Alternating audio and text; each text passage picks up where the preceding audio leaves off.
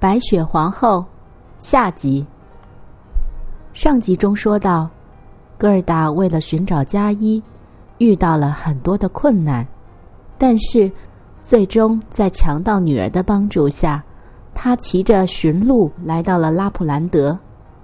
拉普兰德的英文是 Lapland，L A P L A N D，它是位于芬兰、挪威的北部，它有四分之三处在北极圈内。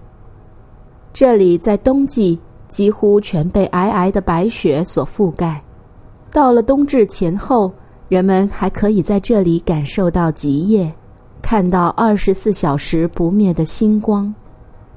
到了夏至前后，人们又可以在这里感受极昼，看到二十四小时不落的太阳。传说这里是圣诞老人诞生的地方。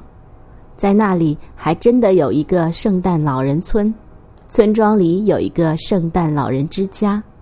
总的来说，这是一个神奇的地方。不过我扯得太远了，还是回到故事的本身吧。戈尔达和驯鹿来到了一间小屋子前，停了下来。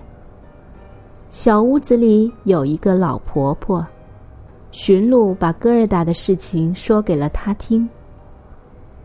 老婆婆要他们俩吃点东西，因为要到冰雪皇后的宫殿，还要走一千五百多里路。那里有一个叫芬马克的地方，冰雪皇后正在那里休假。她每天都要放射出极光的蓝色火焰。驯鹿出发前。老婆婆拿出了一捆干鳕鱼卷，在上面写了一些字，把它捆在了驯鹿的背上，让他们到芬马克找一个芬兰女人。他们就挥别了老婆婆。他们来到了芬兰女人的家里，她的屋子非常的热。女人打开了鳕鱼卷，读完以后，就把鳕鱼干煮了来吃。戈尔达问女人：“知不知道加伊的下落？”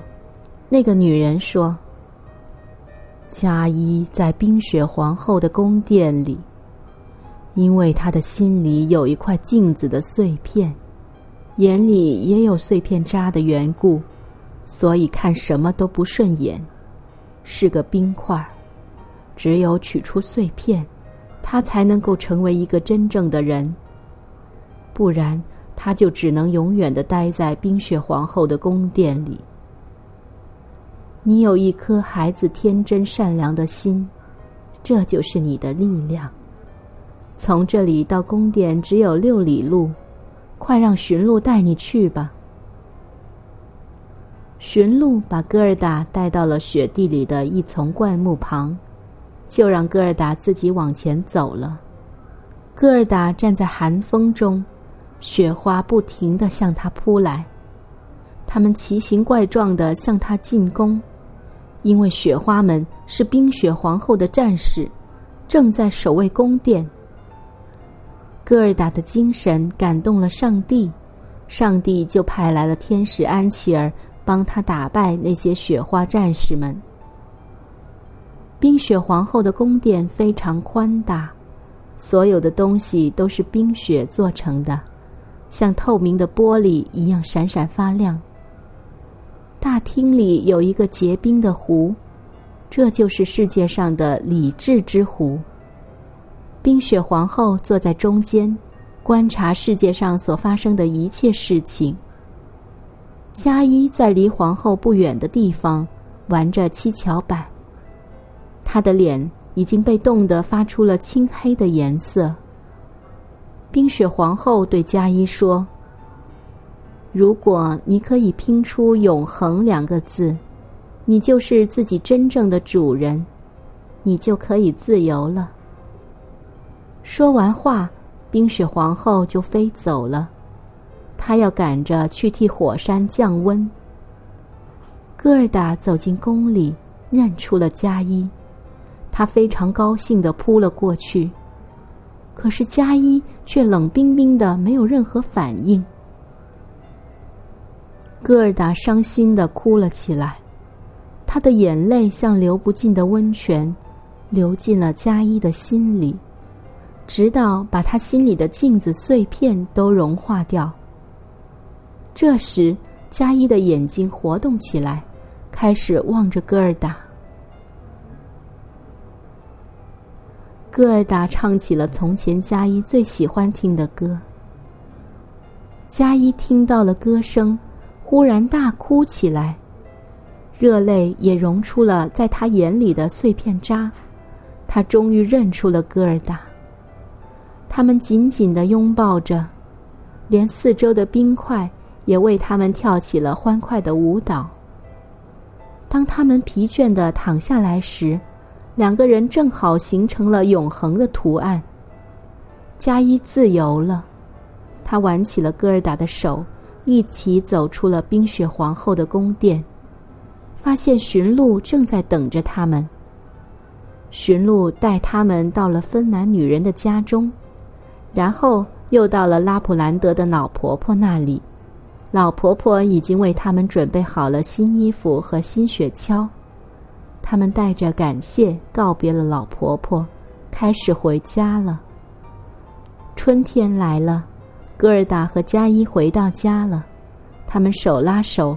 一起坐在小桥上，感到非常的幸福。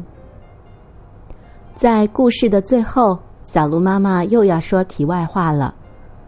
在去年年底、今年年初的时候，迪士尼有一部新的动画片上映了。这部动画电影，大家我相信非常的熟悉，它的名字就叫做《冰雪奇缘》，英语是 Frozen。它的灵感就来自于安徒生童话《白雪皇后》，当然，它的灵感只是来源于此，所以它的情节已经完全颠覆了我们原来看的童话。在这里，小鹿妈妈讲的是安徒生版本的《冰雪王后》，而你们看的《冰雪奇缘》呢，则是改编的版本。它已经是完全另外的故事了。这部电影获得了非常高的票房，成为了有史以来最高票房的动画片。冰雪女王 Elsa 也获得了众多的粉丝。我的女儿小鹿就是超爱冰雪女王的。至于动画片里面的故事情节，我在这里就不多做介绍了。没有看过又有兴趣的小朋友，可以在网上搜索一下。白雪皇后的英文名叫做 The Snow Queen。Snow 是雪的意思，而 Queen 呢，则有皇后或者女王的意思，所以在中文翻译的版本里面才会有三种说法：一种是白雪王后，另外一种是冰雪女王或者冰雪皇后。无论是白雪皇后还是冰雪奇缘，小鹿妈妈对这两个故事都非常的喜欢，因为在故事里面，我们能够看到。勇敢、坚强、努力以及希望，这就是童话的魅力，能够让大家在奇幻的故事中获得美好的想象和无穷的力量。好了，今天的故事就到此结束了，非常感谢你们的收听，让我们下个故事再见。